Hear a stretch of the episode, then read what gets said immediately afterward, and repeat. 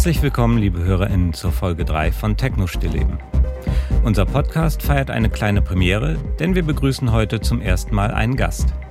Sascha Ketterlin ist schon seit längerem mit unserem Kollektiv verbunden und dürfte auch außerhalb der Modularszene dem einen oder der anderen bekannt sein.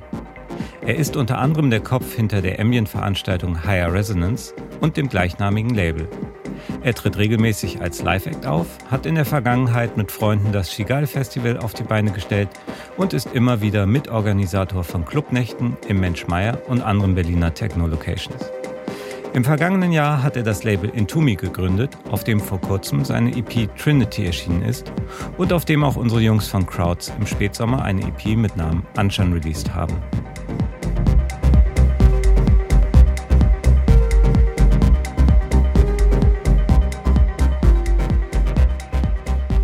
Heute sind wir zu fünft. Äh, Jay Nagel an der Technik, Arne Kappen, Arne Jans und unser erster Gast, und zwar Sascha Ketterlin. Hallo zusammen. Hi. Danke. Wie bist du zur Musik gekommen? Also äh, mein großer Bruder hat Techno gehört, als, als ich klein war. Aha, also kam ich schon mit zwölf in Berührung mit elektronischer Musik.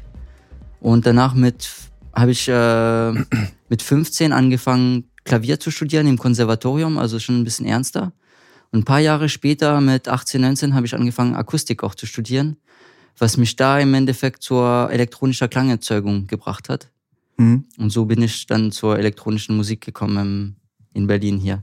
Dann mit 23 nach Berlin gekommen, zum Ton, um Tontechnik zu studieren. Und ab da ging's los. War dann die erste Woche im Schneiders Laden Die ganze Woche dann, ne? Wie das halt läuft. Ich habe tatsächlich äh, komplette Nachmittage da verbracht. Ja. ja, am Alexanderplatz war das noch, im 14. 14. Stock ganz oben. Und da war es eigentlich ganz schön. Konnte man stundenlang verbringen. Du meinst gerade äh, Akustik äh, studiert oder gelernt? Genau, Wo, ja. Im Konservatorium in Straßburg auch. Da habe ich auch äh, aufgenommen, gemischt, so Sachen gemacht. Also so Sound, Sound Engineering. Genau, ja, genau. Cool, cool, und deshalb bin ich auch nach Berlin gekommen, dann ein paar Jahre später mit, als ich 23 war, um Tontechnik richtig zu studieren an der SAE. Mhm. Ja. Und das hast du genossen oder wie? Das habe ich, äh, SAE? Hat, hatte richtig viel Spaß, ja. ja. Die SAE in Berlin war damals auf jeden Fall ganz cool. Das war dann, wann, wann war das? Äh, 2008. Ganz viele interessante Menschen kennengelernt und ja, gute Kontakte geknüpft. Und bist du dann hier in Berlin sofort in die, in die Modulargeschichte reingeplumpst oder hast du erst, äh, hast du dich nee, auch erstmal so mit normalen Synthesizern, die schon zusammengebaut sind? Äh? Also vor Berlin habe ich mich nur mit Software-Klangerzeugung äh, mhm. beschäftigt und ich dachte, ja, das ist eigentlich der Weg, der beste Weg, weil man keine großen Maschinen braucht, man muss nicht so viel Geld ausgeben. Und im Endeffekt war ich im Schneiders Laden in der ersten Woche und dachte, wow, okay, das ist es eigentlich. Doch, man braucht große ja, Maschinen. Genau, bin dann mit möglichst großen Knöpfen. Hab ja. drei erste Module gekauft, ein Filter, LFO und Preamp und habe da erstmal ganz einfache Sachen gemacht damit und kurz danach kam der Oszillator dazu und dann habe ich verstanden, wo es lang geht. Ja, nicht schlecht. Also da, du hast dann quasi von Anfang an mit, ähm, also in der elektronischen Musik, mit modularen Synthesizern gearbeitet? Genau, ja, also ab 23 dann, als es mit Hardware losging, dann wirklich mit Modular. Ich muss dazu auch sagen, mein Papa war Musiker und ja. wir hatten im Keller ganz viele Orgeln und Synth ja. also auch so äh, Synthesizer stehen quasi. Also ja. hatte ich da schon ein bisschen Kontakt damit. Cool.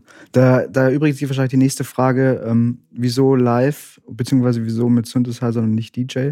Aber das ist ja ein ganz anderer, ganz andere Herangehensweise. Da geht es ja nicht darum, okay, ich will jetzt irgendwie äh, letztlich, so wie du jetzt spielst im Club, äh, Techno spielen und was ist da die Möglichkeit, äh, Modular, Synthesizer oder DJ-Set, sondern du kamst ja eigentlich quasi aus der Faszination für, für den Klang, so wie ich es richtig genau, verstanden ja, habe. Genau das, ja. ja. Und auch davor habe ich auch viele Konzerte gespielt als Pianist. Und daher ist man da eher so in einem Live-Ding drin. Mhm. mhm. Also spielt man auch, ja, genau. Das heißt, das Auflegen. Da will, man, will man auch selber interpretieren und selber auf der Bühne was kreieren, sozusagen. Das heißt, das Auflegen kam für dich nie in Frage? Nee, habe ich nie gemacht, tatsächlich. Ja. Okay, das kann ich sehr gut nachvollziehen. Hier von uns, glaube ich, keiner, oder? Nee? ich habe hab früher, nee. mal, hab früher mal Platten gedreht, so ganz. Wirklich, auch richtige Platten gedreht? Ja, wow. ja, also mit zwei Plattenspielern, aber ich glaube zweimal auf zwei Partys. 17 oder 18. Und dann hast du es verworfen, weil. Dann weiß ich nicht, dann habe ich Lust verloren. Und auch gleich äh, in Dann habe ich mit Produzieren, nee, dann habe ich mit Produzieren angefangen. Mit Ableton war das damals. Ähm, Auflegen war dann irgendwie nicht mehr so spannend. Es gab, es mhm. gab auch nicht so viel ähm, damals greifbare Foren in München, wo ich, wo ich damals gelebt habe, äh, wo man mal eben eine Bar oder einen Club bespielen konnte. Das war, da waren die Platzhirsche, also gefühlt in meinem mit 17, 18 halt, ne? Da mhm. ist man nicht hingekommen. Genau. Also du würdest dich auch eher als einen ja als einen Musiker ja auch sehen, oder? Total, Weil ich finde ja. gerade in dieser Modularszene, also ich bin selbst, habe selbst keine modularen Synthesizer, ähm, und ich habe schon das Gefühl, dass es viele Leute, also es gibt quasi so zwei Fraktionen. Das eine sind so die Leute, die sich auch normal zu Hause irgendwie eine Eisenbahn in den Keller stellen würden und zusammenbauen. Das ist so die Bastler- und Tüftler-Fraktion, die da teilweise riesige Wände haben und sich freuen, wenn da irgendwo so ein rauskommt. Und dann äh, gibt es schon eher so die Leute, die so einen musikalischen Anspruch. Ich habe das Gefühl, irgendwie, wenn ich so im Netz gucke, dann habe ich immer diese Eisenbahnfraktion, die überwiegt so ein ja. bisschen. Aber du, ja, es erübrigt dich eigentlich, ja klar, wenn du aus so einer Mu Genau, ich komme halt auch, auch aus der klassischen Ecke. Daher war der Ansatz erstmal sehr harmonisch trotzdem und melodisch. Aber ist es dann die Faszination, auch sich quasi sein Instrument sozusagen ja irgendwie, also du bist zwar Musiker, aber du baust ja auch dein Instrument ja. also in diesem Modularbereich. Das macht ihr alle irgendwie, dass ihr euer Instrument so zusammenbaut. Hat auch was Wissenschaftliches ein bisschen so. Mhm. Also man muss das erstmal alles studieren, verstehen und dann kann man erst vorangehen und zusammensetzen und, mhm. und die perfekten Module rausfinden und wie man sie am besten zusammen benutzt. Ja. Ich, ich denke gerade drüber nach, vielleicht wissen unsere Zuhörer gar nicht, was Schneiders Laden ist. Ähm wir reden zwar hier über Module und wer Module kennt, kennt wahrscheinlich auch Schneiders Laden, aber Schneiders Laden ist ähm, seit, ich glaube, 15, 20 Jahre, 20, Jahren, 20 Jahre ja. ähm, die Adresse in Deutschland, wenn es. Oder um, in Europa sogar. In Europa, Vor ja. 20 Jahren war es in Europa die Adresse sozusagen. Wo man, wo man wirklich hingehen konnte und alle möglichen Module, mittlerweile auch andere ja, auch Sachen, komplette Geräte, komplette Geräte ja. testen kann, beraten wird. Ähm, und also für mich war das unabdingbar am Anfang. Ich ja. musste da hin und musste irgendwie, ja, hier, zack, was. Ja. ich will das auch, wie ne? geht das? und dann probierst du was aus oder siehst irgendwas und dann fragst du mal und dann hilft dir irgendwer. Ich meine, es sind alle super kompetent auch. Äh, super nett auch, ja, super nettes Team. Ja. Es macht richtig, richtig Spaß, dort Zeit zu verbringen. Hm. Also vielleicht für die ganz Unbedarften, wenn man da reinläuft, dann sieht das aus wie ein Elektroniklabor oder sowas. Also wie ein, wie ein Teststand für irgendwelche Messgeräte. Sieht so nicht nach die, Musik aus. Für das Laienauge sind das einfach nur große Kästen mit blinkenden LEDs. Viele Kabel. Kabel raushängen. ja. Und äh, ja, es fliegen komische Geräusche durch den Raum. Und dann kauft man sich so seine kleinen Bauelemente und baut daraus ein Musikinstrument. Ich baue ja inzwischen seit 13 Jahren an meinem Hauptinstrument. Mhm. Hat, oh. Er hatte viel Zeit, um das zu verfeinern. Hast du noch irgendwas da drin, was aus dem, keine Ahnung, was du schon, sagen wir mal, vor zehn Jahren hattest? Ist noch irgendwas übrig geblieben, was vor zehn Jahren in, dein, in, deine, in deine Kiste gewandert ist und jetzt noch drin ist? Ah, nee, das alles verändert. Ja. Das wäre krass. Das ich alles Hätte ja sein können. ich schmeiß immer Sachen raus und kaufe mir was Besseres dafür sozusagen. Mhm. Aber meinst du, du bist jetzt an dem Punkt, wo da nichts mehr rein muss? Tatsächlich, ich baue jetzt schon einen zweiten Case. okay. okay. Aber das, geht nur in eine Richtung. Das Hauptsystem ist sozusagen ja. abgeschlossen. Es ist auch eine große Freude, wenn man dann sagen kann, das ist abgeschlossen, das bewegt sich nicht mehr, das ist jetzt so, wie es sein muss. Und wusstest du immer, wo du hin willst Zeit. mit dem Gerät? Nee, nee, nee. Okay, es klang jetzt gerade so, als hättest du von Anfang an die Vision und dann hast du nur nee, genau, weil, für jede funktionale Einheit das perfekte Modul nee, gesucht. Nicht ganz. Also das, auch die Funktionen selber entwickeln sich mit der Zeit. Daher. Ja. Lass mal, lass mal was hören. Du hast uns was mitgebracht. Du hast uns ein äh, extra ja. für unsere Podcast-Serie, Sonicom Podcast-Serie, hast du ein Live-Set ähm, gespielt. Also 100% Musik von dir. Ja, genau. Ähm, 100% komponiert, 100% live gespielt mit deinem Modular-Synthesizer. Ja. Da reden wir auch gleich nochmal im Detail drüber. Aber lass uns mal kurz reinhören. Ja, sehr gern. Und uns ein Bild davon machen, wie du klingst.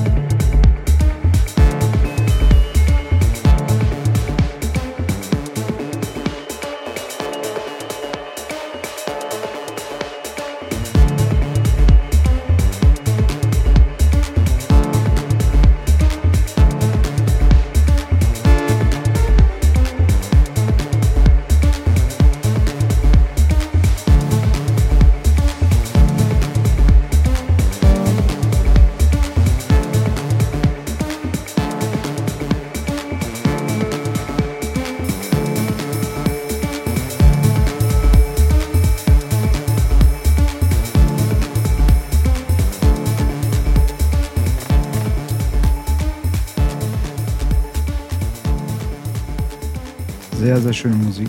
Ja, danke. Sehr, sehr cool. Die, die Stelle, die wir gerade gehört haben, ich weiß nicht, ob du es ob auswendig weißt, ähm, die ist noch nicht irgendwo veröffentlicht oder. Nee, das ganze Set ist gar nicht veröffentlicht. Das sind alles neue Sachen. Super. Ja, sehr cool. Du hast auch äh, letztens auf deinem eigenen Label ähm, eine Platte released auf Intumi Records. Ja, im Dezember. Sehr cool, sehr coole, coole Geschichte.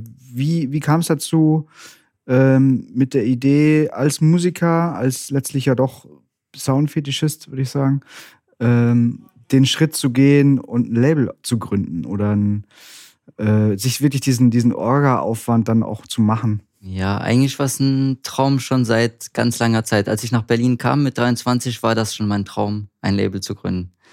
Genau. Und dann hat es okay. viele Jahre gedauert, bis ich dazu kam. bis man die Musik hat, bis die Idee steht, bis man Partner hat, mit denen man zusammenarbeiten kann, die einen auch unterstützen. Genau. Und dann habe ich äh, 2019 erstmal das Label Higher Resonance gegründet und da eine Platte rausgebracht.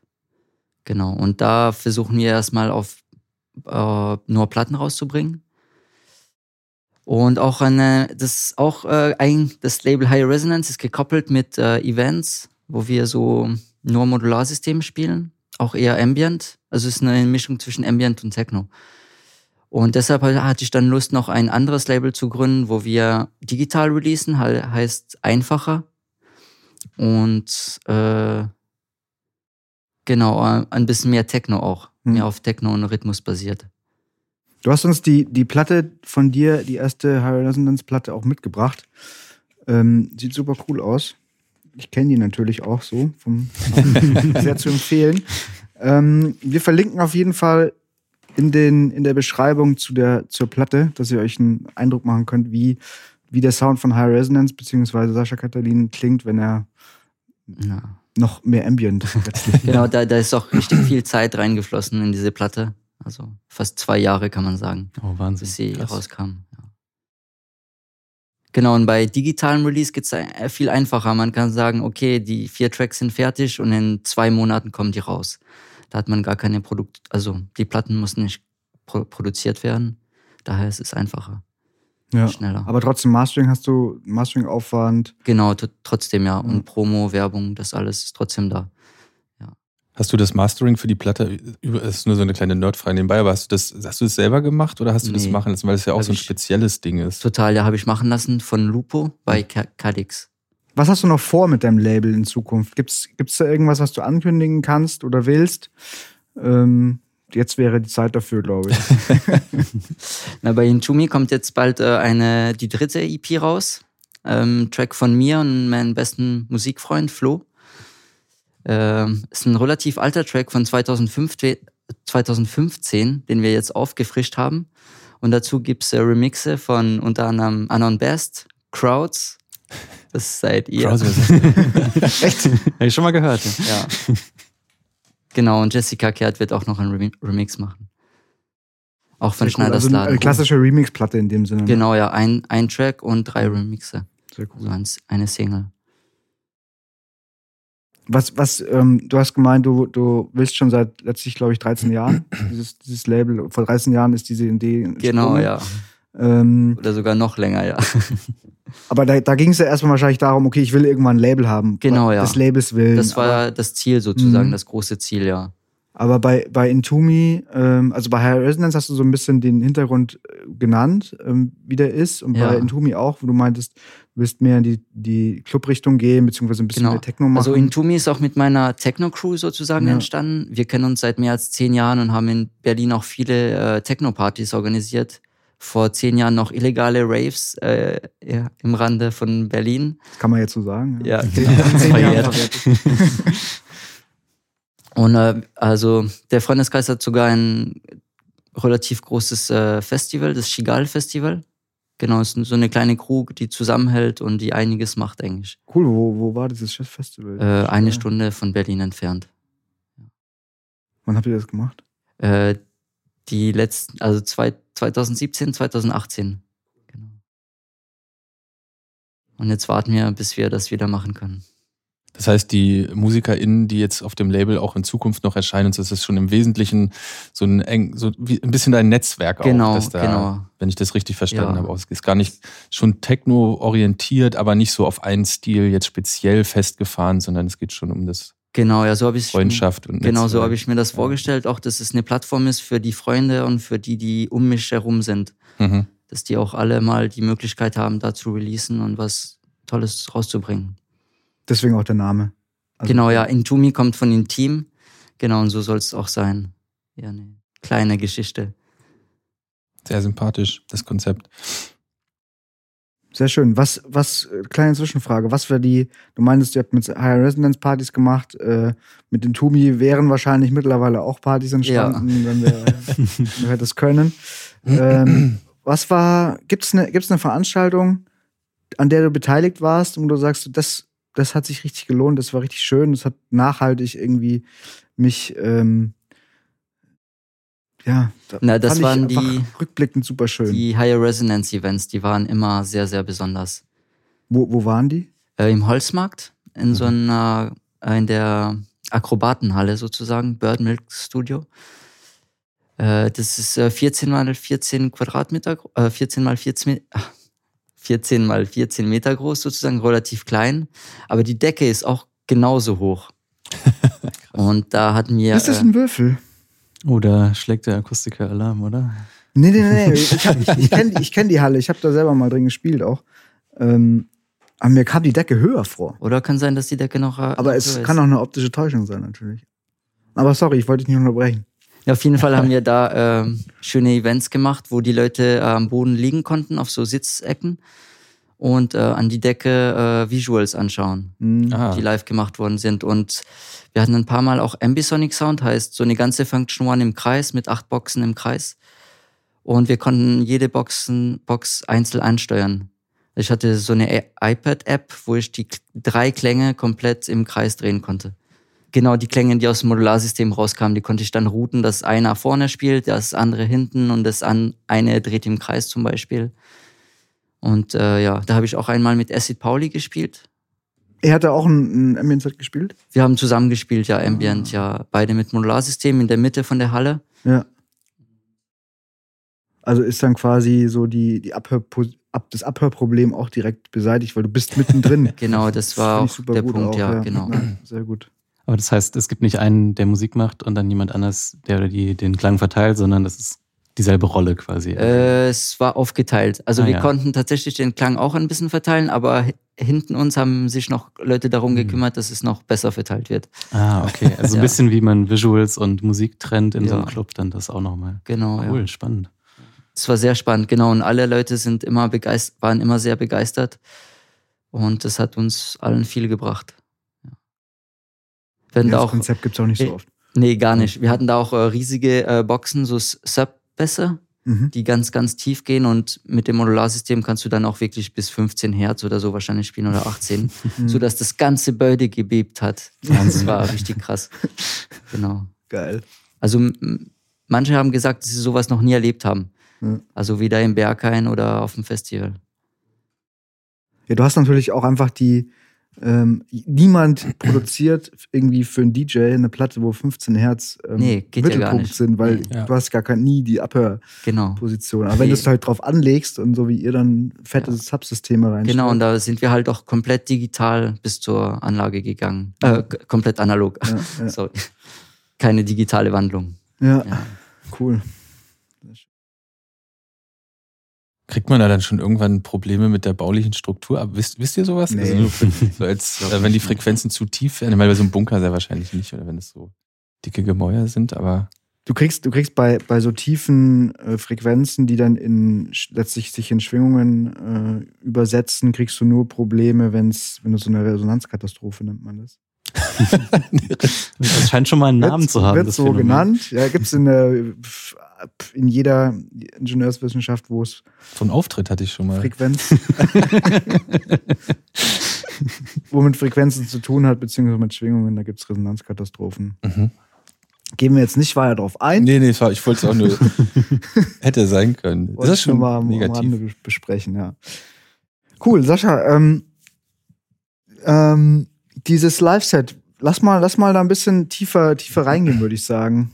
Äh, auch technisch. Also alle, die, die ähm, jetzt mit Modular oder, oder mit, mit Nerdtum in die Richtung nicht so viel am Hut haben, da werden vielleicht die nächsten 10 bis 15 Minuten aufregend. das wäre das äh, euphemistische Wort dafür. Genau. Ähm, lass uns noch mal, noch mal, ich würde sagen, wir hören uns noch mal eine Stelle an. Ja, gern. Und quatschen mal so ein bisschen über die Synthese.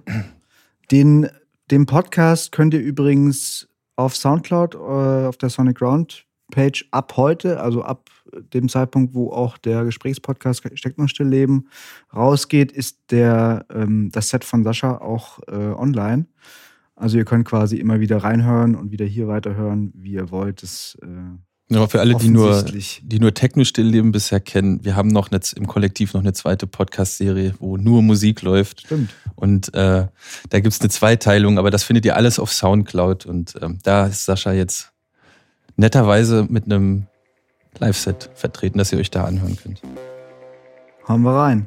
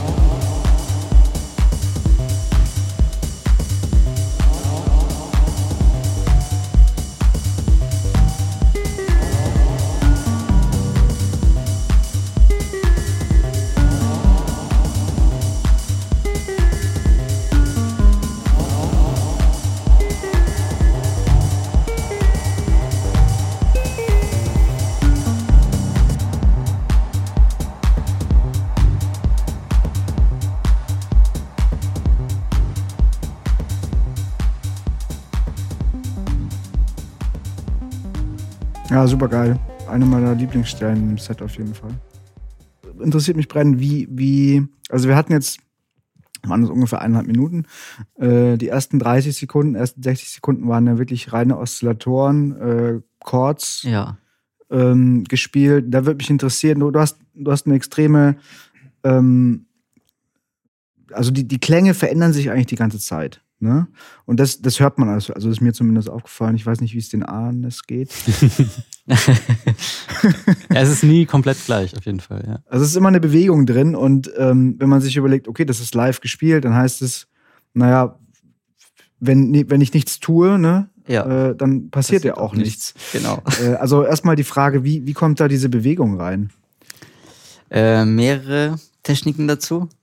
Ganz, ganz kurz vielleicht ja. nochmal unterbre unterbrechen. Ja. Wir haben in der Beschreibung auch einen Link zu Modular Grid. Ähm, wem das nichts sagt, ja. Dem wird es auch nichts bringen. Also wird es auch nichts bringen. Für die Leute, die Modular Grid kennen, die können jetzt ähm, die Diskussion über das Live-Set quasi auch live mitverfolgen mit dem System von Sascha, was wir in die Beschreibung auch mit äh, reinschreiben. Genau, wir haben ein Bild von seinem Synthesizer. Sorry. Jetzt das sehr gut zusammengefasst. Ja, also ich benutze schon mal einen Joystick, um die Klänge zu kontrollieren. Äh, X und Y vom Joystick gehen in eine Matrix rein, die dann mhm. mehrere Ausgänge haben und mehrere Sachen ganz fein kontrollieren. Also du hast, du hast den, den Planer, ähm, der geht quasi mit seinen vier Outputs in den Matrix-Mischer. Genau, von Döpfer, genau, 138M. Okay. Und dann verteilst du da wiederum die. Genau, ja. Okay, das ist abgefahren, ne? Und wie behältst du dann Überblick über die, über die äh, Spannungen oder ist es eine Gefühlssache? Äh, ist eine Gefühlssache. Das wird dann äh, immer, also über die Zeit immer besser feiner eingestellt, ja. so dass ich immer besser, das immer besser kontrollieren kann. Dazu habe ich noch so ein Tetrapad von IntelliGel. Das mhm. sind so vier äh, berührungsempfindliche Pads, die auch den Druck zu vier Stellen quasi. Also man hat acht CV-Ausgänge mit diesem Tetrapad. Erstmal die, die Position von den Finger und der Druck der Finger. Sozusagen habe ich dann das Joystick plus diese vier mhm. Pads und kann damit den Klang extrem gut kontrollieren. Okay, und das geht dann, das Tetrapad geht auch äh, über den Matrixmischer oder auch äh, direkt über wahrscheinlich in irgendwelche Eingänge von. Genau, also es geteilt. Zwei, zwei Pads gehen direkt raus und zwei gehen erstmal in ein, kontrollieren zwei LFOs, die wiederum den Planar-Joystick kontrollieren. das okay, ist eine Feedback-Schleife mit drin. Quasi, ja. ja. Also ich kann LFOs auf den Planar schicken. Sozusagen kann ich mit dem Planar-Joystick von Hand kontrollieren oder ich kann noch LFOs eins auf die X-Achse oder einen auf die Y-Achse schicken. Und die Geschwindigkeit von diesen zwei LFOs kann ich mit den Fingern, mit der Fingerposition einstellen. Das heißt, wenn du ganz unten bist, dann hast du quasi den rohen Joystick und wenn genau. du ganz hoch ziehst, ist quasi nur der LFO zu. Genau so, ja. Wenn ich äh, mit den Fingern hochgehe, wird die LFO-Stärke auch äh, intensiver und schneller. Genau. Und das sind LFOs, die, die langsam schwingen oder gehen die auch schon so ein bisschen in den Audiobereich rein? Also wenn, wenn ich ganz unten bin, schwingen die ganz langsam, mhm. so fast unhörbar. Und oben ist es gerade an der Grenze, wo es ins Audiobereich gehen würde, aber es geht nicht, nicht ins Audio. Cool. Und, und mit diesen LFOs steuerst du dann FM? Nee, ich, steuere, ich, ich steuere eigentlich die zwei Achsen vom Joystick. Die X-Achse und die Y-Achse. Mhm. Okay. Zum Beispiel auf der äh, Achse, die nach oben geht, habe ich den Filter von der Hauptstimme, aber auch den Filter von den Chords. Dann kann ich gleichzeitig die Chords und den, die Hauptstimme aufmachen. Auf, von links nach rechts kann ich die Effekte aufmachen. Wenn ich nach rechts gehe, macht der Joystick die Effekte auf. Delay, Reverb. Ist dieser Joystick gefedert? Das heißt, springt er zurück, wenn die nee, loslässt, oder bleibt er einfach stehen? Der bleibt da, wo er ah, ist. Okay. Das ist auch sehr praktisch im Endeffekt. Da kann man es irgendwo hinstellen und kurz mal lassen. Und dann ja. wieder ganz langsam entspannt zurückfahren. Das wäre jetzt nicht meine nächste Frage gewesen. Das klingt ja jetzt, als würdest du schon allein zwei Hände brauchen, um die Tetrapads und den Joystick zu spielen. Na, man kann das mit zwei Händen machen, kann ich allerdings auch mit einer Hand. Okay. Also der Joystick mit dem Daumen und so habe ich noch eine Hand frei für noch was anderes. Ja. Ja. Direkt daneben hast du den äh, Metropolis-Sequencer. Ja. Das einzige Element, was ich erkenne. Allerdings, genau, muss ich noch sagen, zum, um diese Bewegung zu erreichen, habe ich auch ein paar Zufallsspannungen drin. Mhm, wo kommen die her? Äh, aus dem 149.1 von Döpfer. Unten links. Ne? Random? Source. Genau, unten links. Das macht zum Beispiel auch, dass die Decays von den Chords ab und zu ein bisschen länger sind. Ah ja, das ist mir aufgefallen, dass die ja. nie ganz gleich lange genau, ausklingen. das kommt auch übers Random. Das wird tatsächlich auch übers Joystick kontrolliert nochmal. Ähm, der Joystick, der Planar, kann vier Eingänge mischen. Einmal Hüllkurve, einmal 5 Volt Spannung und einmal äh, äh, Zufallsspannung. Und der, mit dem Joystick kann ich dann kontrollieren, was genau spielt. Oder kann ein bisschen Random, ein bisschen Zufall und ein bisschen Hüllkurve dazugeben du hast eigentlich in dieser kleinen Kontrollstation, ähm, die kennst du sehr gut. Ja, genau. Also seit wann hast du diese Kombi so im Einsatz? Wie sie wie schon ein paar Jahre, zwei, drei Jahre schon. Ja. Also mit Joystick bestimmt seit sechs, sieben Jahren, aber das Tetrapad kam erst vor kurzem dazu, also zwei Jahre ungefähr. In so einer, in so einer langen Laufbahn mit 13 Jahren Modular sind zwei Jahre auch kurz. Ja, tatsächlich, ja. ja, schon. Ja. Aber ah, das klingt, klingt sehr, ähm, klingt sehr spannend und inspirierend auch, weil das habe ich mit, mit Modular ab und zu das Gefühl, dass diese Quellen alle so über, über das ganze Modular verteilt sind. Ja. Und man immer hier und da ein bisschen was einstellt und äh, alles beeinflusst sich irgendwie gegenseitig, aber man hat keine Schaltzentrale. Und ja. du hast irgendwie super schön gelöst, ähm, wie ich es jetzt mitbekommen genau. habe, dass du irgendwie ja. verschiedene Sachen zusammenführst ja. über dieses Tetrapad und, und, und diesen Matrix-Mischer auch, ja. Der und dann daraus dann wieder quasi viel kontrollieren kannst mit wenig, mit feinen Bewegungen. Genau, genau so, ja. Aber so, dass die ganzen Teile sich schon mal unabhängig voneinander bewegen, so die, die Zufallsspannung natürlich zufällig und die LFOs halt als LFOs ja. und du gibst dann so grobe Richtung vor mit dem Joystick, so jetzt möchte genau. ich mir mehr Fokus auf den LFO oder mehr Fokus auf das Genau, ja. Ja, sehr elegant gelöst. Ziemlich cool. Props dafür schon mal. Ja. da sieht man die Erfahrung, wenn man das Eine andere macht. Sache, die ich vielleicht noch erwähnen möchte, ist, dass ich äh, für meine Hauptstimme mit einem, also oder generell mit Crossfader arbeite statt Mixer. So kann man überblenden zwischen verschiedene mhm. Klänge mhm. und man hat keinen, äh, so keine Abstufung. Es ist einfach immer fließend. Für meine Hauptstimme. Äh, und das steuerst du auch über den Joystick? Nee, das okay. ja. genau von Hand. Aber das heißt, du hast die Hauptstimme doppelt drin, damit du fließende Übergänge machen kannst? Oder verstehe ich das richtig? Äh, nee. Also, ähm. Was ist denn die Hauptstimme? Fangen wir doch damit an. da ist eine, ein Teil vom äh, Macbeth-Oszillator mhm. und äh, Macbeth SWF-Filter. Zwei seltene Teile, die ich sehr liebe und auch einen Großteil meines Klangs ausmachen. Die sind ganz oben. Genau. Und der VCA von Macbeth ist auch ganz besonders. Ist auf einer Gilbert-Zell aufgebaut. Das hat einen ganz, ganz klaren Klang. Ganz präsent. Was ist, was ist eine Gilbert-Zell? Gibt, ist ein sehr seltener VCA-Aufbau. Hat jetzt ACL zum Beispiel auch rausgebracht. Mhm. Und das hat einen kristallklaren Klang einfach. Das ist ein bisschen anders als andere VCAs. Also man, man hört ich höre es auf jeden Fall, dass es kristallklar ist, aber ich kann es, könnte es nicht unterscheiden. Es liegt viel am VCA tatsächlich. Mhm. mhm. Hätte ich auch nie gedacht, dass ein VCA so eine große, so einen großen Unterschied machen kann, aber macht es tatsächlich. Okay, das ist deine Hauptstimme. ja, genau, ja. Sozusagen, also ist noch viel komplexer dann. aber ja, das ist so das Grobe. Also ganz klassisch Oszillator, VCA-Filter. Genau, ja. Subtraktiv. Ja. Und wie kommt da jetzt dieser Crossfader rein, den du eben erwähnt hast? Genau, also ich nehme äh, ist ein Drei-Wege-Crossfader. Also da kann man drei Signale raus, äh, reinstecken und dadurch fahren. Da habe ich auf der linken Seite ein Sinus, in der Mitte ein Rechteck, mit dem ich mit dem Joystick den LFO reinfahren kann, so dass es äh, Pulse Width Modulation gibt und so einen transigen Sound gibt. Mhm.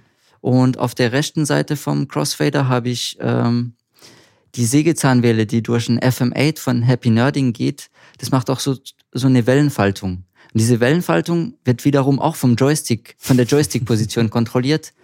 So, wenn ich mit dem, äh, genau, wenn ich mit dem Crossfader auf den letztes, letztes Teil gehe, auf den FM8, kann ich dann mit dem Joystick komplett durch den Klang durchfahren, sozusagen. Und die drei, erklären, die drei ähm, Wellenformen kommen alle aus demselben Oszillator. Genau, ja. Ah, okay, jetzt verstehe ich, was der Crossfader genau macht. Okay, aber jetzt, wenn ich, also ich bin hier der Nicht-Modular-Experte. ähm, und wie gibst du jetzt, also du hast jetzt quasi, das ist ja die ganze Art, wie du deinen dein, dein Sound modulierst ja, genau, sozusagen, ja. wie du den veränderst und lebendig machst und das ja. auch sogar mit deinen eigenen Händen sozusagen, also nicht nur über Automation. Und ähm, wie bringst du jetzt die, äh, die, die, die Akkorde die da rein und so. wie, wie wandern die da rein und vielleicht daran anknüpfend dann auch, wie wandern die ähm, Drums. Also bei dir stehen ja, ja schon, also ja, die Drums sind ja schon eher sehr reduziert ja. und funktional, aber auch Total, schön. Und, und der, das, der Rest ist ja, die, das lebt ja von den Flächen und von den Chords. Genau, ja. Und so sehe ich das auch. Äh, genau, aber wie, wie kommen jetzt die, die, wie bringst du jetzt als Musiker quasi auch deine Akkorde da rein? Weil du hast ja keinen, also ich habe dich zumindest noch nicht auf nee. Bild mit einer Klaviatur stehen sehen. Nee, also äh, es wird alles über MIDI gesteuert aus Ableton raus. Mhm. Über Expert Sleepers ES3 ist so eine kleine Soundkarte, kann man sagen, das, was Steuersignale rausschickt. Mhm. Und das, steuern, das steuert all die Stimmen im Modularsystem. Okay. Die Chords, die kommen vom Just Friends. Mhm. Das ist ein besonderes Modul, womit ich äh, Chords erzeuge. Also man kann damit ganz verschiedene Sachen machen. Man kann Hüllkurven damit machen. Ich benutze es in einem Modus, wo es quasi sechs Oszillatoren hat. Und ich teile das in zwei, in zwei Akkorde. Mhm. Zwei, drei Akkorde.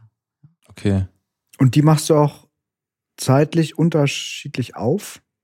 Diese, Akkorde, diese beiden Akkorde? Genau, ja. Ich habe eine MIDI-Spur pro Akkord. Mhm. Die sind zwar auf der gleichen Stimmung, aber trotzdem Aber kann man dann sagen, dass du das Sequencing quasi von allen Akkorden und so weiter und so fort, das machst du, also du hast, erstmal, du hast ein, ein hybrides Set, du hast ja, also genau. auch, du arbeitest auch mit, mit einem PC ja. und die, ähm, die ganze Modulation, äh, die, der, der, der, der Sounds machst du aus der, aus der Kiste quasi. Aus deinem aus Modular Modularsystem, ja, genau, genau, ja. Also in Ableton wird dann auch nur aufgenommen und ein bisschen Equalizer-Bearbeitung. Mhm wird noch ein bisschen komprimiert auf der Summe, damit das alles gut klingt. Genau. Das ist immer auch so ein kleines Sicherheitsnetz, wenn man live spielt, wenn, wenn noch ein Equalizer dahinter ist und ein Kompressor-Limiter. Stellst ja, du die auch ein beim Spielen, den Equalizer? Und nee, nee, nee, die sind, eingestellt. die sind perfekt eingestellt. damit, damit ich zum Beispiel auch beim Bass kann ich mal die Saturation richtig reindrehen, aber es wird nie zu viel sein, ah, okay. weil es im PC dann kontrolliert wird. Mhm. Wäre keine, kein Equalizer und kein Kompressor drauf, wäre es gleich viel zu viel. Mhm. Aber genau. Das heißt, du hast quasi die Klangerzeugung ist im Modularsystem ja. und alles andere, Sequencing und so Mastering, Mixing kommt dann wieder, Im geht's Computer. dann zurück in den Computer. Okay. Ja. Viele sind dann ein bisschen gegen Computer im Modularbereich, aber ich habe mich so, ich, also ich fühle mich so wohl sozusagen. Und diese, dieses Konzept, also quasi externe, externe äh, Steuerung, ja. Tonhöhenskalierung und internes Sounddesign im Modular, das verfolgst du seit Anfang an? Nee, auch erst seit vier, fünf Jahren, würde ich okay. sagen. Davor habe ich auch mit dem Metropolis-Sequencer zum Beispiel äh, meine Stimmen gemacht, ja. kontrolliert. Aber da kommst du ja weit genau. nicht so weit mit der mit Genau, der da hatte ich nur ne? eine Hauptstimme und einen Bass, der meistens auch nur, wo ich die Tonhöhe manuell kontrolliert habe. Mm, mm. Mit dem Puti. Und für oh, was ist jetzt der, der Metropolis? Im, der ist immer noch im, in dem Setup, ne? Genau, ja. Der macht zurzeit Percussions. Da kann, kann ich live Percussions eingeben, ah. sozusagen. Ja, ist immer ganz, ganz nett. Dass man noch trotzdem live was dazu spielen kann. Und es kontrolliert tatsächlich auch noch einen zweiten Oszillator, der in Sync ist mit der Hauptstimme so dass der auch nie falsch spielt sozusagen. Und ich ja. kann ihn mit dem, mit dem Metropolis dann spielen und er bleibt im Sync. Also du benutzt dann den Metropolis in dem Falle als ja. Gate-Sequencer? Nee, auch als äh, Pitch-Sequencer. Schon Pitch? Ja. Aber der... Er wird FM'd quasi von dem anderen Oszillator. Genau, ja. Ah, okay. Und wo kommt die Percussion her? Ich gucke mir gerade das System hier an, aber ich sehe keine. Weil ich habe ja da, ja da, waren, da waren 909 Samples, ja. wo kommen die her? Nee, also die Percussion, die äh, aus dem Modularsystem, die wird mit Pings erzeugt. Das ist so ein, wenn man einen Trigger in einen Filter schickt, in ah, den Audioeingang. Mh. Dazu benutze ich den Variable QVCF von Random Source. Der macht richtig schöne hölzerne Blocks und Pings. Mhm, okay. Ja, genau.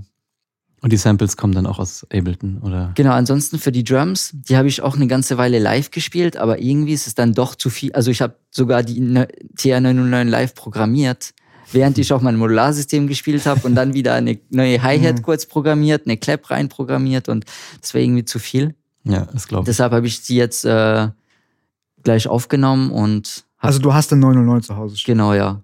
Eine echte. Oh. Ja. und habe mir Schön habe mir da einfach Samples aufgenommen, die ich aus Ableton abfeuere. Genau. So macht ihr das auch, Arne, bei Hüllkurve, oder? Dass die Drums im Prinzip vorprogrammiert sind. Ja, ja, wie man es so, wir haben auch, ja, ich, die meisten Samples sind auch aus einer 808, 009, aber dieser Nachbau, die TR8, ah, ja. Äh, wie hieß sie, jetzt heißt sie S, wie, wie hieß sie vorher? Einfach TR8, ne? Ja. ja. Äh, genau, und da habe ich mir die 7, 727, 808, 909, die Sachen, die ich cool fand, alle rausgesampelt und habe die dann verkauft. Und die Samples? Die Samples habe ich natürlich auch verkauft. Ja. Gleich nur gleich ein Sample-Pack draus gemacht. Mein zweites Standbein. Ähm, nee, und die sind dann erst im Digitag und mittlerweile sind sie einfach im Octatrack. Und da ist auch Voice im Endeffekt. Das Aber meiste ihr, ist. programmiert die nicht live? Nee, das meiste ist vorprogrammiert. Ja. Also ja. ähnlich zu Sascha dann. Ja, auf jeden Fall. Aber ich habe dann auch noch Effekte drauf, Reverb, Delay. Mhm. Also kann ich auch noch mit dem Controller kontrollieren. Das ist noch ein Controller daneben auch noch. Genau, ja. oh, wow. Brauche ich allerdings, um Ableton nochmal zu kontrollieren. Ja. So, so ein Trigger-Controller? Ähm, was ist das? UC33, sagt euch das was? Ziemlich alt, ist so ein Controller mit Putis und Fadern. Und ich kann dann das, den Pegel von jedem Channel kontrollieren. Und habe auf jeden Channel nochmal ein Reverb, Delay, nochmal einen kleinen Effekt. Also du mischst dann quasi schon, auch wenn, wenn du, wenn du die Drums quasi als, ich glaube, als Clips wahrscheinlich ja, genau, ja. hast, mischst du trotzdem alles. Äh, Wird trotzdem live. noch live du gemischt. Keinerlei ja. nee. vorgefertigtes Arrangement oder was. Ist schon ein bisschen vorgefertigt, aber ja. die Pegel und die Effekte wird nochmal alles live gemacht. Also ist trotzdem von Mal zu Mal ganz anders. Also kann ganz anders klingen auch. Und trotzdem behältst du den, den Character Sound bei, ne? Mit deinem Du hast einen, du hast einen Character Song. Ja, also, total, ja, danke. ja, irgendwie geht der nicht verloren, ja. Der ja. ist irgendwann gekommen und bleibt auch da. Sehr cool. Du hast vorher kurz mal schon angesprochen, ähm, Effekte auf der Summe und ähm, auch Effekte in Einzelspuren. Mich interessiert noch so ein bisschen äh, das Ding als Live-Act im Club vom Pegel und von der Lautstärke gegenüber DJs anzukommen. Ich meine, das kennt, das Problem kennt irgendwie jeder, der sich mit Live-Sets in Clubs beschäftigt. Ja, und genau, Wie ist da dein, deine Herangehensweise? Ja, und genau deshalb arbeite ich so, weil ich äh, vor zehn Jahren auch dann im Club war und nach DJs gespielt habe und dann auch gemerkt habe, dass ich nicht, dass der Pegel nicht da war und mhm. die Compression nicht so stark war. Und da habe ich angefangen, einfach mir ein paar Kompressoren und Limiter auf den, auf den Master zu schieben und da alles zu pegeln, richtig zu pegeln. Willst du da noch mehr ins Detail gehen oder ist es so ein bisschen Geheimnis? Also nee, nee, nee, kann man ins Detail gehen. Was, was benutzt du da? Kannst also als Limiter auf der Summe habe ich einen Weißkompressor, Weißkompressor Limiter als Plugin von Softtube. Da braucht man nicht viel machen, da zieht man einfach nur den Threshold runter und es klingt satt. genau. Cool. Ansonsten auf den einzelnen Spuren habe ich meistens so ein SSL ähm, 4000 äh, Plugin von Brainworks. Mhm. Das ist auch ein Kompressor, ne? Äh, mit Kompressor und genau, Equalizer. Ja. Ist alles ein bisschen eingestellt. So zum Beispiel, dass, ja, dass der Bass nicht, nicht so viel Mitten hat, dass die, dass das Modularsystem auch keinen ganz tiefen Bass hat, zum Beispiel, ist auch abgeschnitten. Also wenn du dann quasi solche, solche Gigs wie, wie High Resonance spielst, dann musst du die, diesen Filter rausmachen. Okay. da spiele ich komplett, also auf, auf den Higher Resonance habe ich ohne Computer ah. gespielt, direkt in den Mixer. Ja. Also vom Modularsystem direkt raus. So hat man auch den analogen Klang. Und also kommt man auch auf 15 Hertz runter. Und wie sequenzierst du dann? Damals war es noch mit Metropolis. Ah ja. Okay. Äh, komplett mit Metropolis, genau. Und wenn du jetzt so ein Live-Set vorbereitest. Also wir selber arbeiten ja quasi nicht mit Improvisation. Ich nenne es immer, wir jammen eher und aber bei uns im Kollektiv improvisieren viele und du improvisierst, glaube ich, auch eher. Du würdest es schon ein improvisiertes Live-Set nennen oder wie, wie bereitest du so ein Live-Set vor? Das ist vielleicht eher Wie entsteht es, ja. Wie entsteht das, genau. Wie, wenn du jetzt da irgendwo spielst, egal wo, auf, bei Higher Resonance oder im ja. Menschmeier, wie bereitest du dich vor? Ich, äh, ich baue erstmal Melodien Daraus baue ich dann Tracks, also mit Drums zusammen. Und dann sortiere ich die Tracks untereinander und schaue, welche Reihenfolge würde am besten passen. Mhm. Und das ist dann im Endeffekt schon sehr vorprogrammiert. Nur äh, wie ich dann, meistens kommen dann alle Clips gleichzeitig rein, nur kann ich mit dem Mixer kontrollieren, welche jetzt wirklich reinkommen, welche man hört. Mhm. Mhm. Und dadurch entsteht im Endeffekt auch viel ganz spontan. Äh, Kommt drauf an, welchen Fader ich jetzt dann mhm. hochziehe. Ob ich erstmal mit dem Bass anfange oder kurz. Und was, was macht dir da mehr Spaß? Macht dir das, oder wahrscheinlich vielleicht macht es auch gleich viel Spaß, aber die Vorbereitung, also die Melodien schreiben, macht dir das noch Spaß? Ich meine, du hast eine klassische Ausbildung, du kennst dich mit Akkorden, mit Tonstrukturen und so weiter aus? Oder ist es eher so der, der lästige Teil, nee. um dann am Ende am Modular rumzuschrauben? Das sind einfach zwei verschiedene Teile. Ja, okay. Also Melodien schreiben mache ich halt abends bei mir ganz entspannt. Die ja. entstehen manchmal über Tage und Wochen. Die verändere ich dann manchmal auch nochmal komplett. Schön. Und das Live-Set selber, wenn ich so zu, zu sagen das Arrangement daraus baue, mache ich meistens fließend in ein, zwei Stunden, so dass es ein Stück ist, so dass es nicht wie eine Collage klingt. Mhm. Ich habe dann hunderte von MIDI-Clips, Melodien, Bässe, ganz viele Drums vorbereitet und daraus selektiere ich dann wie kleine Lego-Bausteine und mache ein Live-Set. Und das passiert in zwei Stunden? Das passiert in zwei Stunden. Also sehr schnell. Aber dafür habe ich dann halt drei Monate vorgearbeitet und Melodien gebastelt, Drums gebastelt. Und wenn ich mal so ein gutes Gefühl habe, setze ich mich ran und mache ein komplettes Live-Set sozusagen oder setze das zusammen. Und danach entsteht es aber auch erst, wenn man es wirklich komplett durchspielt. Ja. Genau. Dann, dann siehst du auch am Ende eigentlich erst, was, was, was du eigentlich, was du die ganze Zeit gearbeitet hast. Ja, genau. Super spannend. Also drei Phasen quasi. Einmal einen großen Pool an Melodien und genau. Sounds zusammenbauen, dann eine relativ schnelle Auswahl treffen und dann nochmal spielen. Spielen, genau, ja. Und in welchem Verhältnis steht dann dein, dein Live-Set zur Produktion? Also wenn ich das richtig verstanden habe, das Trinity, die Trinity EP, die ist schon auch aus dem Live-Set das mit sind, entstanden. Das waren alles Live-Sets, ja, genau. Also meistens, wenn ich das im Club irgendwo gespielt habe und denke, wow, das war eine gute Aufnahme, cutte ich das raus und das wird dann der Track. Wird noch ein bisschen bearbeitet, aber viel passiert dann nicht mehr. Mhm. Das finde ich nämlich eher lästig, so Nachproduktion. Ich mag gern, wenn es, zack, es ja. passiert, es war schön, es ist, und so, so muss das dann sein. So hat es am meisten Energie.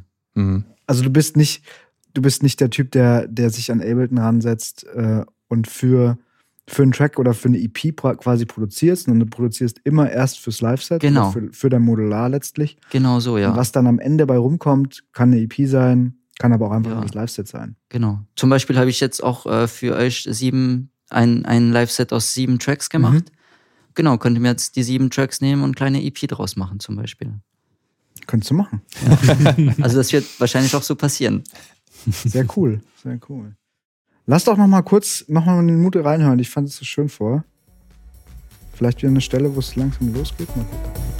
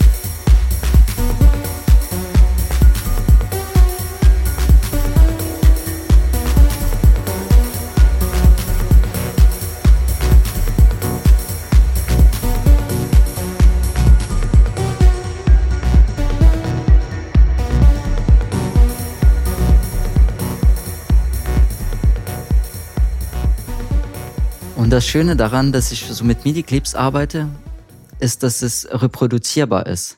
Ich kann das genau, das Live-Set fast genauso nochmal spielen. Aber doch anders. Doch anders. Mhm. Also vom Klang her anders, mhm. aber von der Melodie und vom Grund her ist es gleich, weil als ich mit, Metro mit dem Metropolis gesequenzt habe, war dann irgendwann das Problem, dass die Leute gesagt haben, boah, das war super, kannst du das nochmal spielen? Nein. so, nee, unmöglich, ja. geht leider nicht. Also es ist halt und daher bin ich dann eher auf MIDI-Clips gekommen. Ja. Also du kennst quasi beide, äh, beide Arten zu spielen und hast dich dann für die, für die äh, umfassendere, musikalisch umfassendere ja. Variante entschieden.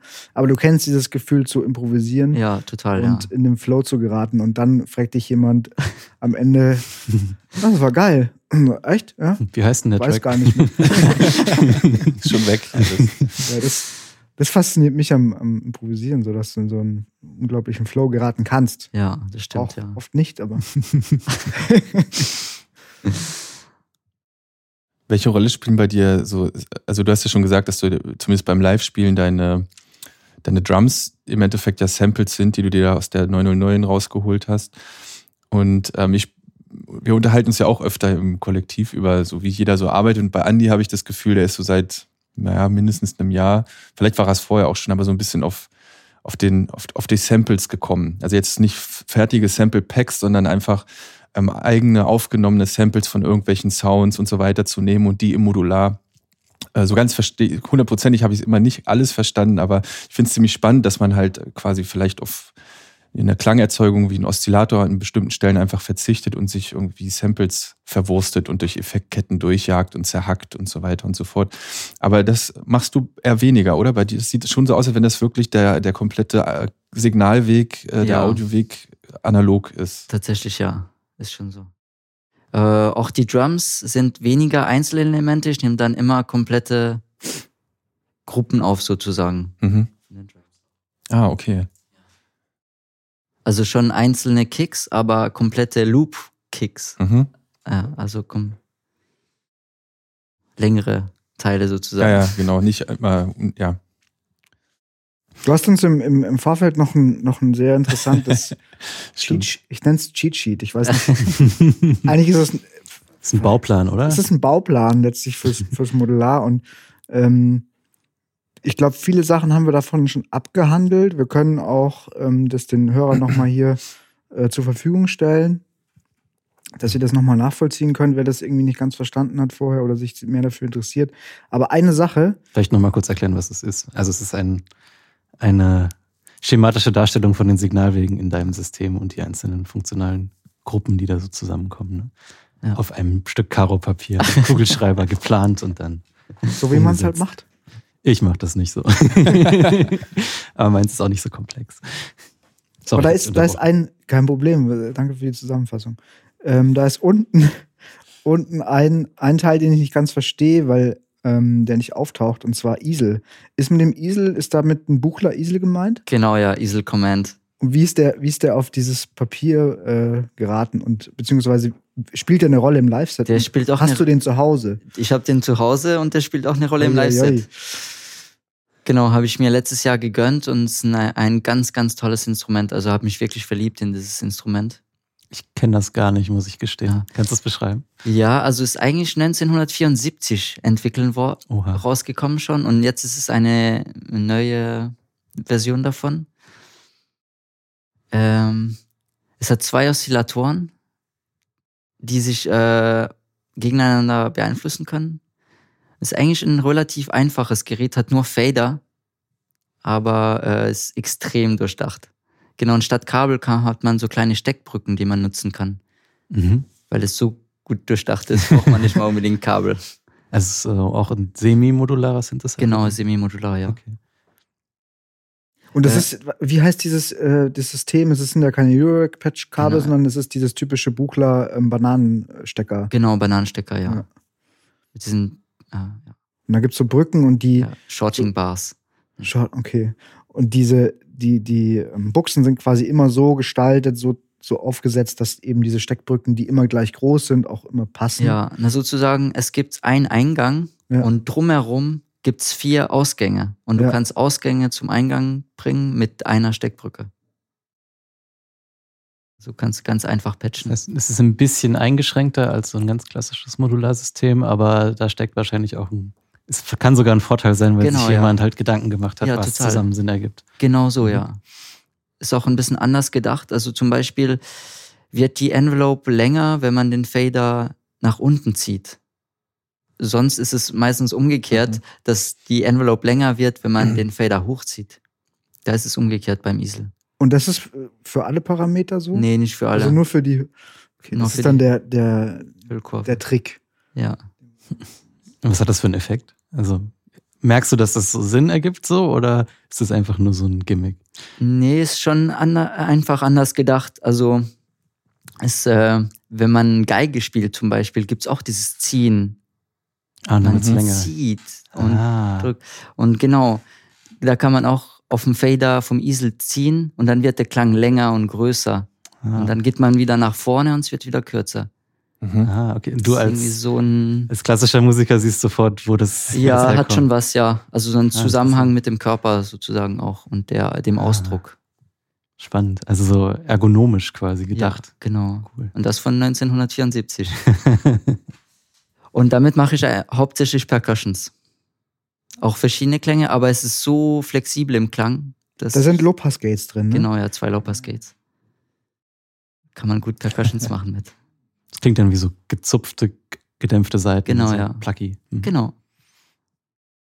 Ich weiß nicht wieso, aber diese Low-Pass Gates klingen so immer nach ähm, natürlichem, äh, nach so auch Holz. Genau, ja. Wenn man auf Holz klopft oder ja. einfach nicht ganz so stark wie jetzt zum Beispiel bei, bei den, bei den Mutable, Instrum Mutable ja. Instruments Sachen, die so sehr, schon, schon sehr äh, hochtönig sind.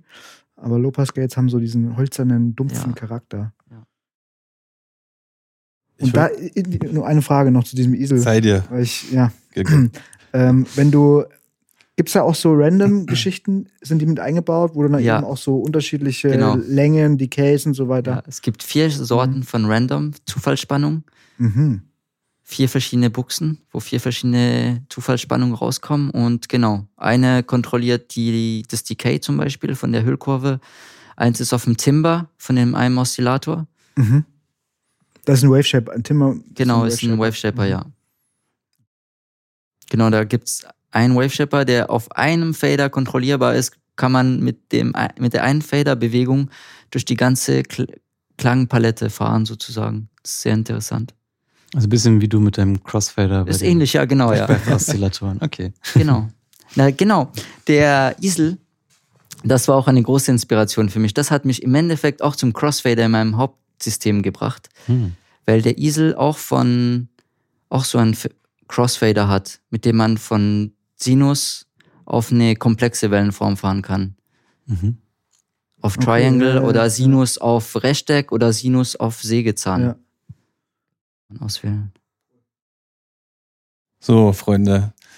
Jetzt äh, wird es ein bisschen poppiger vielleicht doch nochmal. Poppig. Und zwar, nee, uns erreichen quasi auch schon so die ersten HörerInnen Fragen oder Kommentare und ich finde, der eine passt zumindest ganz gut, den würde ich gerne umgemünzt hier mit reinbringen und zwar, welchen Stellenwert für dich äh, Live-Sets haben und das auch im Vergleich vielleicht zu einem DJ-Set, weil die Frage, die dort gestellt wurde, oder der, der Hinweis war noch mit einem, einem Artikel in der, in der Weiß, also ja, poppig halt. Mhm. So, und äh, das war, war auch ein bisschen ironisch gewesen, aber da wurde ziemlich abgehatet über, über Live-Sets. Das ist halt langweilig oder weiß ich, Narzisstisch wurde. Narzisstisch sogar, ja. Genau, ja. Also, aber es war, es war, man muss sagen, der, Artikel ist schon mit ja, einem Augenzwinkern geschrieben. Ähm, aber wie siehst du so den, was ist, was macht, also ich meine, du bist, spielst ja wie wir ja. alle auch Live-Sets und was ist das Besondere für dich da dran? Ich meine, du bist ja vermutlich kein Narzisst, der sich da hinstellt nee. und. Auch als Hörer. Also ich komme aus Ja, auch als Hörer, genau. Also aus beiden Perspektiven. Also ich komme aus der klassischen Musik und da ist man es gewöhnt, dass Musiker auf die Bühne gehen. Da würde man keine Platte anmachen für ein Konzert. Mhm. Da stehen einfach richtige Musiker da. Und so sehe ich das auch sozusagen. Und damit man das da vorne stehen darf und Musik machen, muss man erstmal 15 Jahre Musik machen und das studieren. und beim DJ, der kann in einer Stunde kann jemand DJ lernen. kann, sozusagen ist ein bisschen übertrieben gesagt. Aber dafür ist, deshalb ist Live-Sets für mich sehr wertvoll sozusagen und viel mehr wert als ein DJ-Set im Endeffekt. Mhm. Hat auch mehr mit Musik zu tun. Ein DJ-Set würde ich vielleicht eher benutzen zum Feiern und ein Live-Set ist eher was, was man anhört und mhm. ja. Ja, ich finde auch, das ist so auch ein bisschen mein, so denke ich auch ein bisschen darüber. Es ist halt eher so ein, ja, es, als, das sind halt MusikerInnen, die auf die Bühne kommen oder auch, selbst wenn es im Club ist und das ist halt eher wie ein, ja, ist halt ein Konzert. Da so, muss man auch seine Instrumente tragen. Genau, ja. ist was anderes als ein DJ, der mit zwei USB-Sticks ankommt. Ja, mhm. genau. Das ist einfach viel, viel mehr Arbeit. Und klar kann man sagen, dass ein Live-Set langweiliger ist, aber im Endeffekt muss man das in Relation sehen zur Arbeit, der da, die da drin steckt. Mhm ich glaube, dass das manchen Leuten egal ist. Die, also ich kann, kann in gewisser Weise auch verstehen, dass das nervig sein kann, dass man in den Club geht und einfach, das auch völlig Bums ist, wer da jetzt auf dem Line-Up steht, sondern ist ganz klar, four to the floor, ich möchte jetzt tanzen, bisschen ballern und so und das war's dann. Ja. Ähm, und jetzt kommt da auf einmal noch ein Live-Set so und dann ist das vielleicht, hat es noch sogar so einen intellektuellen Einschlag und dann stehst du da und denkst du, was für ein, was soll der Scheiß jetzt? So. Also ich kann das auch auf einer, also das, das war auch so ein bisschen die, die, die Attitüde, was in dem Artikel äh, beschrieben wurde, was du jetzt beschrieben mhm. hast gerade. Mhm. Man kann es ja auch genau andersrum sagen. Man kann sagen so, ich gehe in den Club und denke mir nicht viel dabei, denk, erwarte halt so ein bisschen Bum Bum äh, Techno und DJ mhm. und dann steht da halt jemand, ein Duo eventuell oder sogar, vielleicht sogar eine Band, die halt übelst abgehen und übelst geilen Live-Techno. Also Klar. so kann man auch, ja, ja. auch einen Artikel schreiben. Natürlich. Ne? Ähm, deswegen aber genau, als Live-Act ist es auch immer ein bisschen die Herausforderung, im Club genauso gut wie ein DJ anzukommen und mhm. die Leute genauso gut zu unterhalten und den Spaß zu bringen. Genau, das ist, das ist, glaube ich, der Anspruch, aber ich glaube, man sollte es vielleicht versuchen, sich nicht zumindest in der Art der Abwechslung, die da passiert, mitzumessen, nee, weil genau, ein DJ ja. kann halt quasi auf, der kann auf Fulltime zugreifen, nonstop. Wenn er Bock hat, dann legt er halt, der schiebt halt das rein, was, was er denkt, was gerade sein muss. Und man muss es anders mit reduzierteren Mitteln, muss man das Ganze selber live dann bauen und so. Das ist schon, deswegen sich ganz, ist halt schwierig zu vergleichen, weil es ist schon ein bisschen was anderes. Ich sehe es eher wie auch wie ein Konzert, das aber durchaus halt auch es kann auch, klar, man kann halt total harten Techno spielen, auch live, klar, funktioniert ja voll gut. Ist halt was anderes. Du hast es auch mal so schön gesagt, Andi, dass es irgendwie. Ich habe schön gesagt. Ja, dass die Musik irgendwie dann, also das finde ich wirklich beim, also wir spielen eben nicht improvisiert und bei allen Acts, die improvisiert spielen, ist wirklich die Musik, die ist dann halt auch weg. Also die Musik ist gemacht für den Moment und das fand ich einen schönen Gedanken mhm. irgendwie, ja, dass die egal wie, es ist, ein, es ist eine Momentaufnahme und die verpufft dann und das war's. Und das hat irgendwie auch eine schöne Wertschätzung, finde ich, äh, wenn man das weiß oder wenn man das erkennt. Also es ist weniger funktional, so die Musik. Es ist nicht so eine Dienstleistung am Publikum, sondern es ist schon auch ein, ein Präsentieren von deiner Kunst und deiner ja. Arbeit.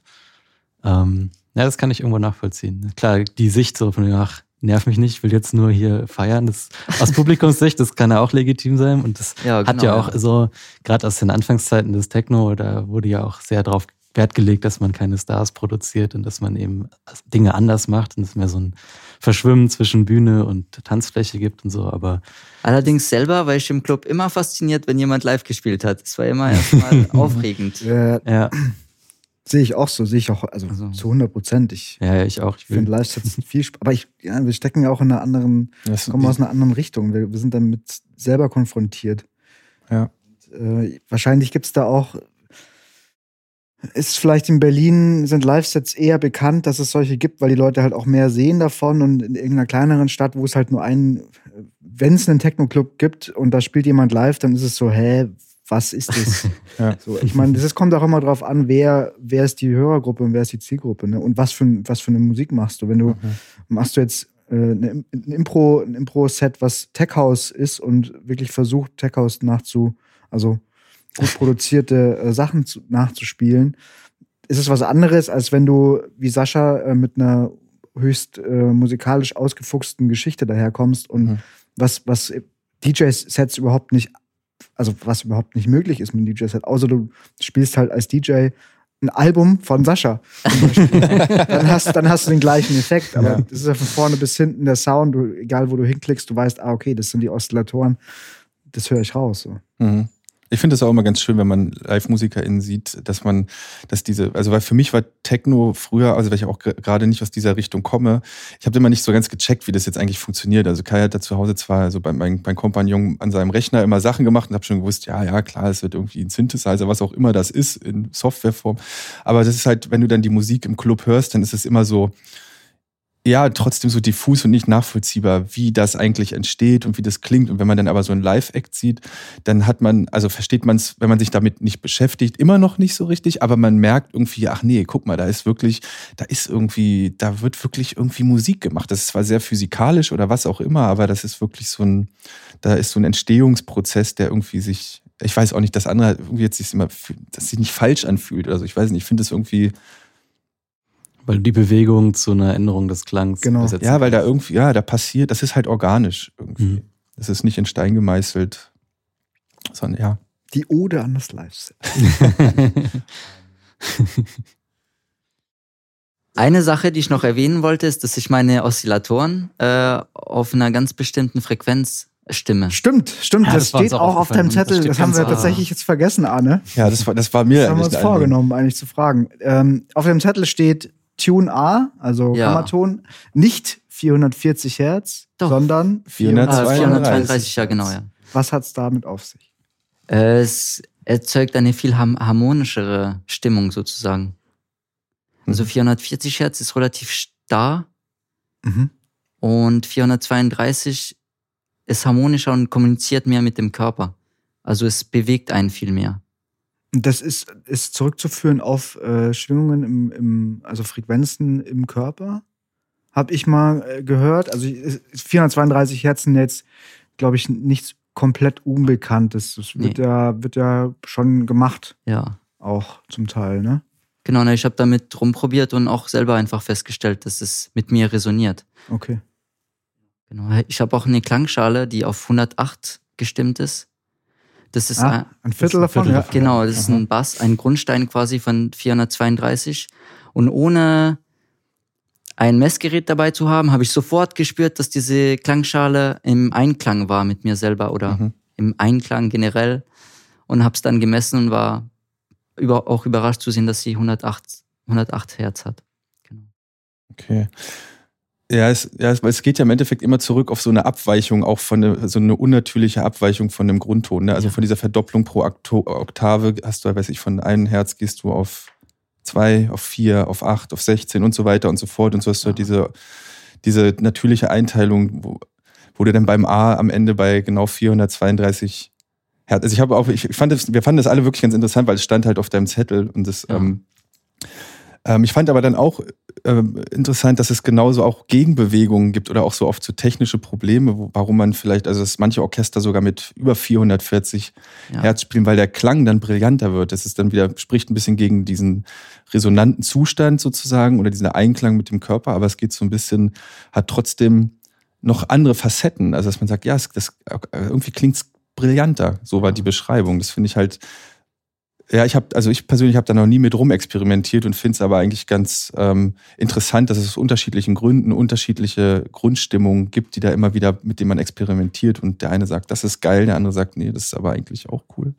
Also bei mir kam das so im Holzmarkt, als wir diese Ambisonic Events gemacht haben und so und große Sub-Bässe Lautsprecher da mhm. hatten, hatte ich einen Oszillator, der direkt in, auf, auf die Boxen ging und konnte habe den meistens von unten hochgebracht, also von 15, 20 Hertz bis 30 Hertz hoch oder 60 zum Beispiel.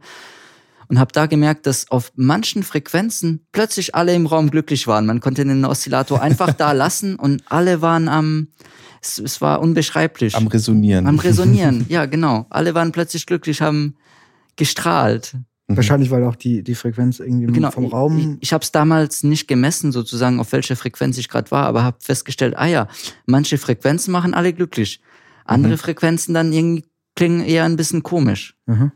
Ich glaube, das hat nicht mit den Raumresonanz zu tun, sondern wirklich mit der Frequenz selber. Genau, und dann habe ich mich da auch ein bisschen reingefuchst und bin auf die 200, 432 Hertz gekommen.